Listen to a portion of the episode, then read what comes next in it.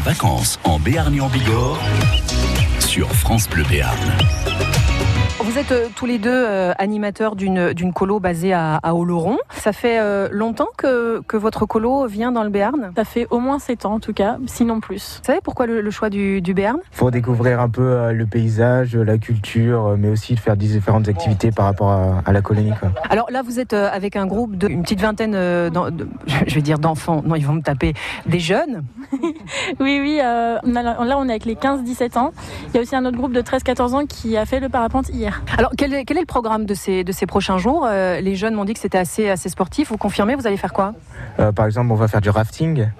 On va aussi faire du bob luge. Je pense qu'ils vont aimer parce que vu que c'est euh, dans, dans les rivières, etc., je pense que oui, euh, niveau sportif, on est pas mal. Sinon, les, les journées, euh, elles, elles s'articulent comment avec un, un groupe de jeunes? Ça doit être un petit peu sport quand même, non? Ça va, après on est rythmé par les heures de repas surtout, donc ce qui permet vraiment de bien définir nos temps d'activité. On fait quelques heures matin, quelques heures après-midi et le soir la veillée avant de se coucher. Ah oui, on est installés tous sous tente. Donc on a bien les deux camps différenciés pour pas mélanger les tranches d'âge.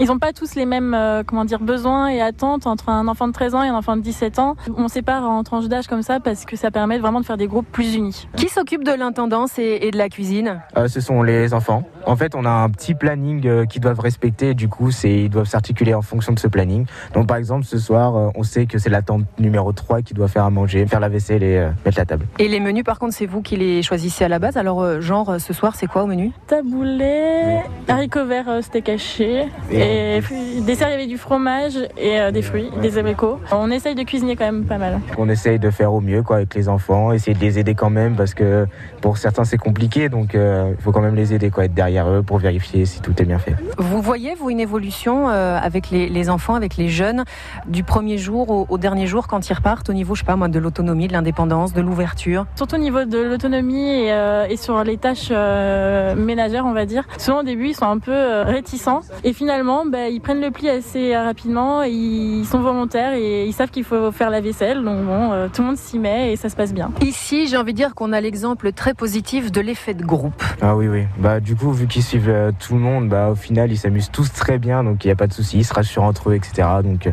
il n'y a vraiment pas de souci à se faire. Bon, bah, amusez-vous bien, profitez bien et euh, peut-être qu'on se recroisera à l'occasion, pourquoi pas, euh, au camping euh, à Oloron.